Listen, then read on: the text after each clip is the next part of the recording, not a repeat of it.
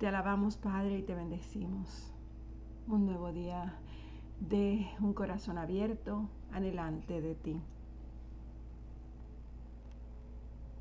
Vengo, venimos hoy con humildad ante ti, buscando tu reino, Señor, buscando tu dominio en mi corazón y en mi vida, por encima de todo, Padre. Que tu reino se establezca en cualquier parte que vaya.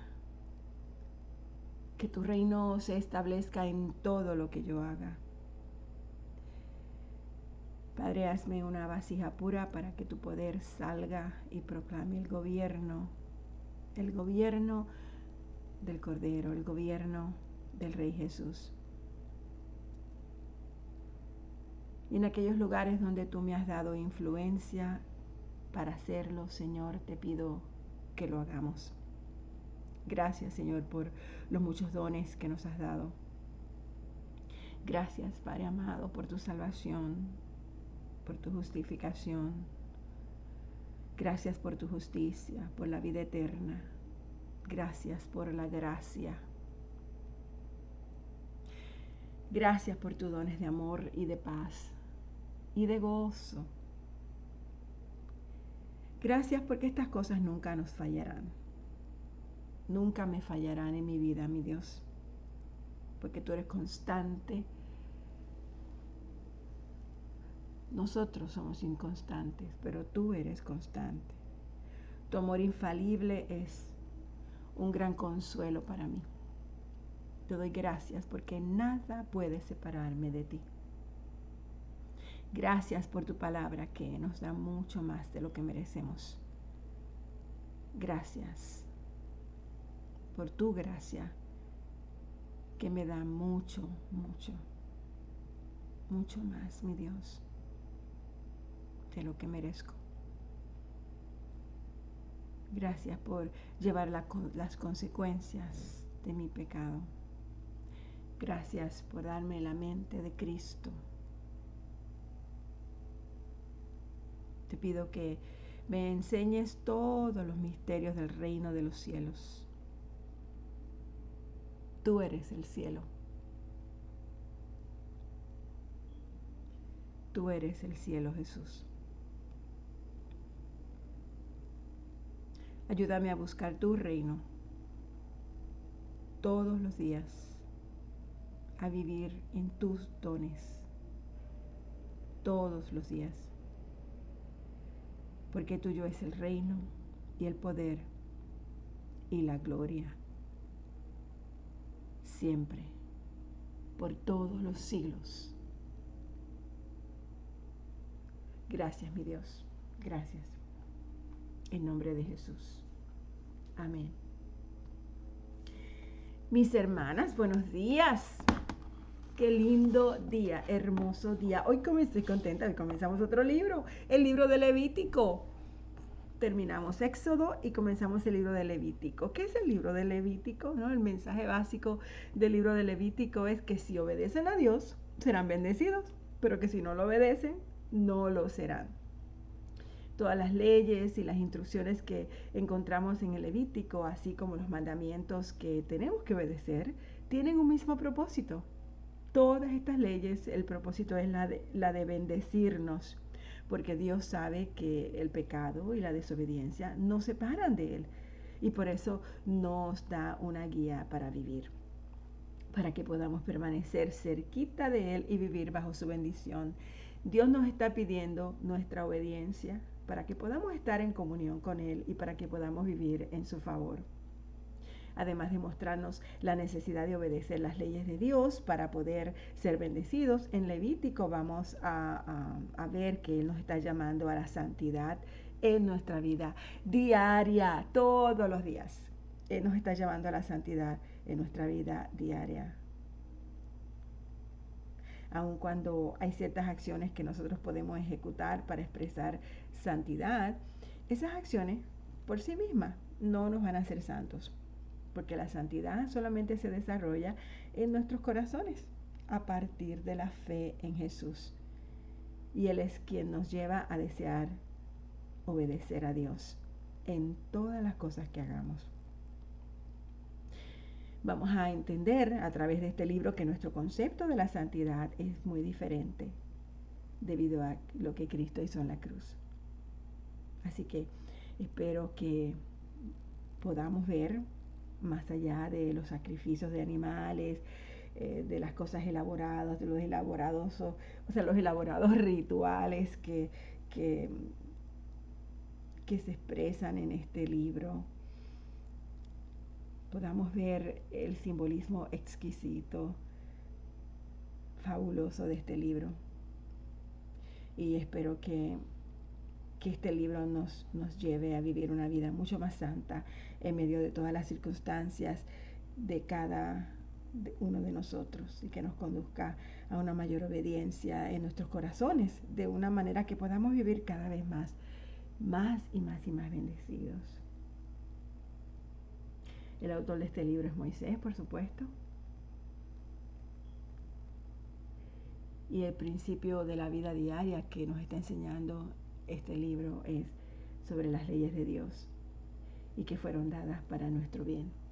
Las leyes de Dios fueron dadas para nuestro bien y que hay consecuencias graves cuando no obedecemos.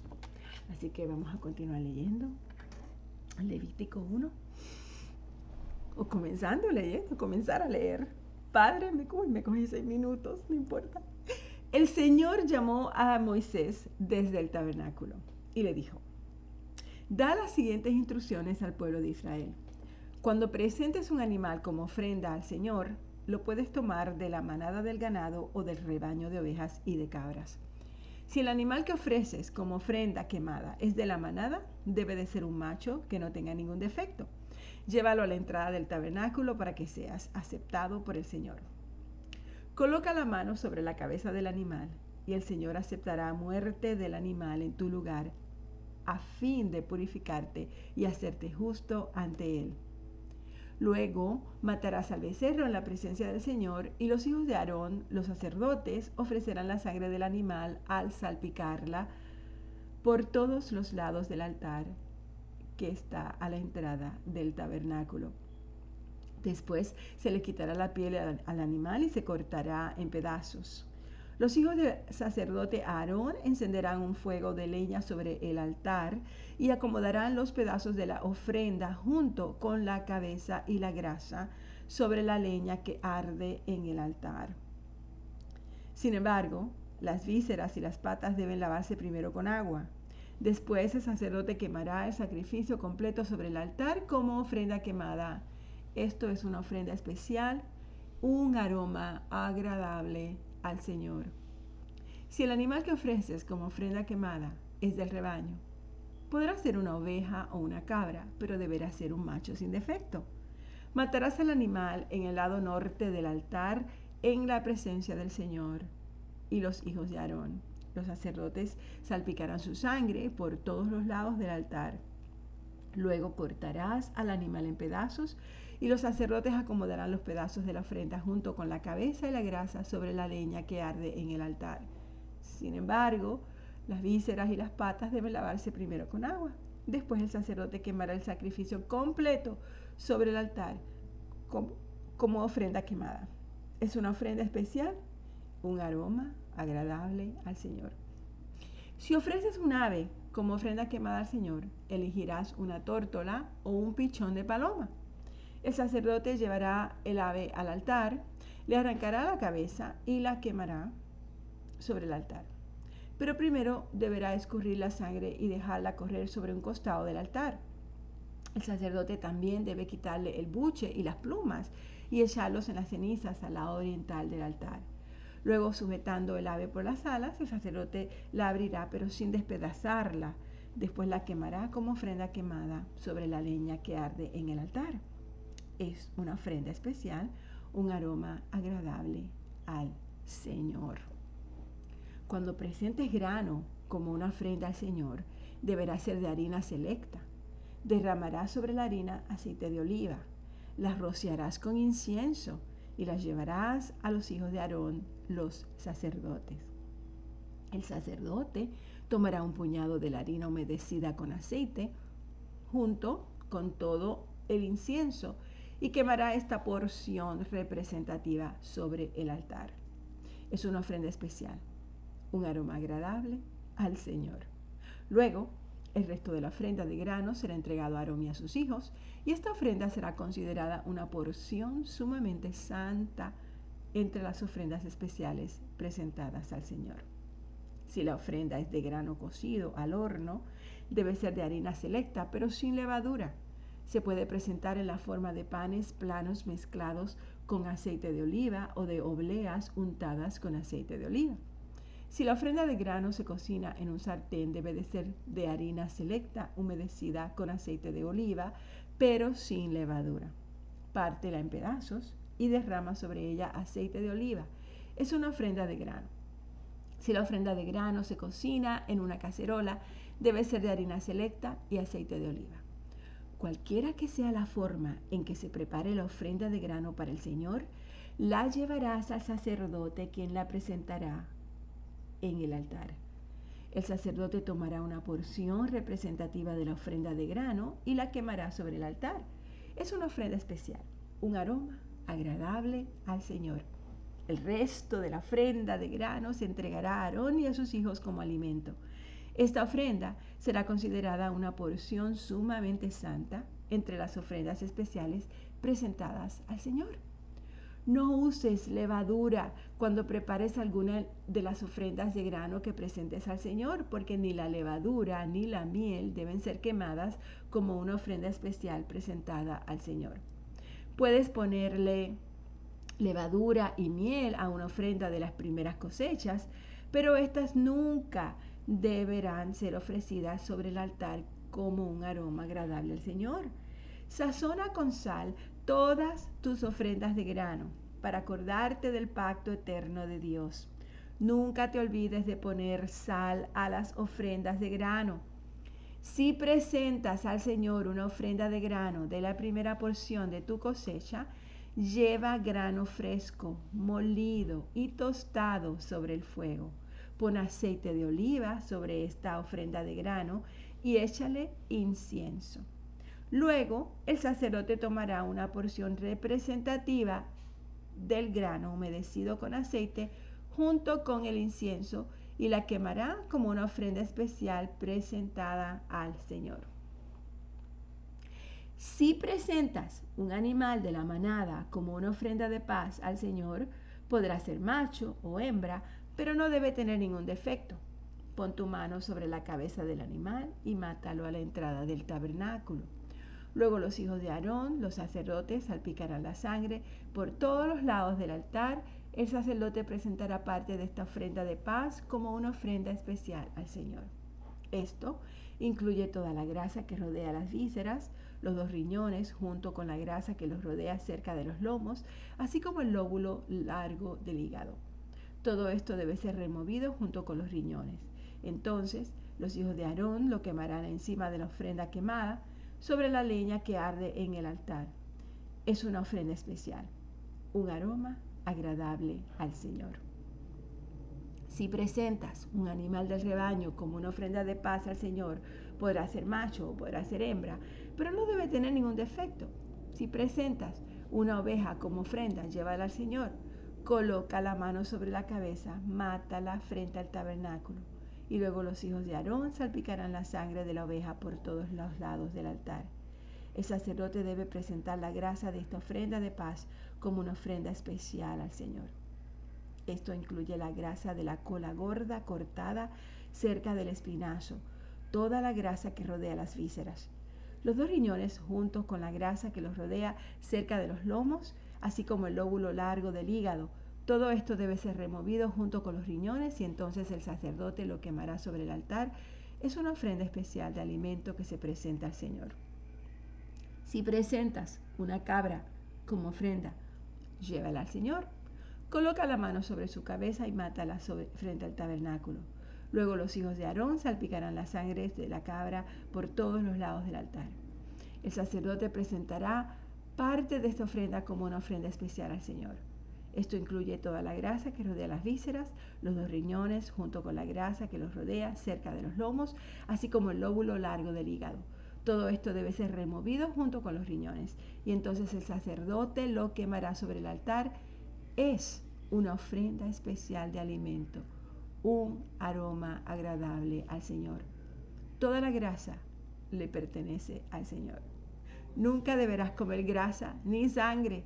Esta es una ley perpetua para ti que debe cumplirse de generación en generación donde quiera que tú vivas.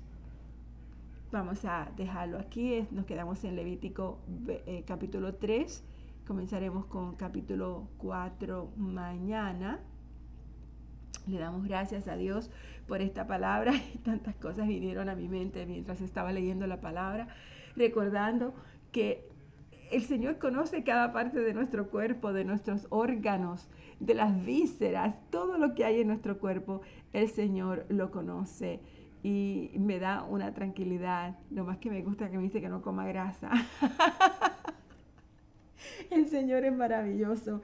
Qué, qué detallista eres, Padre amado. Padre, crea en mí un corazón recto. Libéranos, Señor. Libéranos de cualquier cosa que no sea tuya. Limpia, mi Dios, mi corazón de todo pecado. Limpia, Padre amado, mi entendimiento de ti. Limpia mi mente, Señor Dirígeme en tus caminos. Ayúdame a guardar tu palabra en mi corazón para no pecar contra ti, Señor. Manténme siempre con temor de tu palabra. Yo no quiero que ningún pecado en mi corazón entorpezca, mi Dios, mi relación contigo, mis oraciones, Señor. No quiero que ningún, que nada de mi corazón eh, pueda entorpecer mi relación contigo. Ayúdame a no confiar tontamente en las cosas de mi corazón, sino que confíe en que tú me vas a revelar la verdad que necesito ver. Dame un corazón sabio, de modo que puedas recibir todos tus mandamientos. Espíritu Santo, quiero pedirte que alinees nuestros corazones, el corazón de cada hombre y cada mujer del centro de vida cristiana con el tuyo, Señor. Quita de nuestros corazones todo lo oscuro, todo lo malo, Sustitúyelo con más de ti, mi Dios. Examina nuestros corazones. Haz cambios donde sea necesario, mi Dios. Suaviza, suaviza nuestros corazones, papá Dios, donde se hayan endurecido. Y purifica nuestros corazones donde estén contaminados. Ayúdanos a no ofrecerle a nuestros ojos nada malo. Enséñanos, mi Dios, a venir a ti limpios y puros, ordenados. Que cada vez que vengamos a ti en oración, Padre, sepamos, mi Dios, que todo lo que traemos es tuyo y no sintamos ningún tipo de problemas en nuestro corazón, en nuestra mente. Ayúdanos a no ofrecerles a nuestros ojos aquellas cosas que no son agradables a ti, mi Dios. Te pido que quites de nuestros corazones lo que nos impida ser participantes plenos de tu santidad. Abre nuestros ojos, mi Dios, para ver, Señor, la plenitud de tu santidad. Para ver, mi Dios, el camino hermoso que tienes para nosotros. Ayúdanos a alabarte con todo nuestro corazón, para que no te neguemos nada. Enséñanos a mantener siempre un corazón recto ante ti tu palabra dice, bienaventurados los de limpio corazón, porque ellos verán a Dios. Mateo 5.8. También tu palabra dice en el Salmo 66, si en mi corazón hubiese yo virado a la iniquidad, el Señor no me habría escuchado. Claro que no, mi Dios. Guardaos pues que vuestro corazón no se infatúe y os apartéis y sirváis a dioses ajenos y os inclinéis a ellos. Deuteronomio 11:16. Gracias, mi Dios, por tu palabra. Gracias, Señor, porque aprendemos cada vez más cosas de ti. Y traemos ante ti, mi Dios, con humildad, con esperanza, con alegría, con gozo, Señor, todo lo que somos todo lo que somos, mi Dios, porque todo lo que somos, tú lo creaste, tú lo conoces. no solamente nuestros pensamientos y nuestras ideas, sino nuestro cuerpo, mi Dios. Cada célula de nuestro cuerpo, cómo recorre la sangre por nuestras venas, nuestros músculos, nuestros órganos. Todo lo conoces, mi Dios. Todo lo conoces. Y te doy gracias por eso. Gracias, Señor, porque tu mano fuerte y poderosa está sobre nosotros. Gracias, Padre, por esta nueva oportunidad y privilegio de venir a ti. Gracias, Señor, por este día hermoso que yo sé que será más hermoso que el día de ayer. Gracias, Padre. Amén.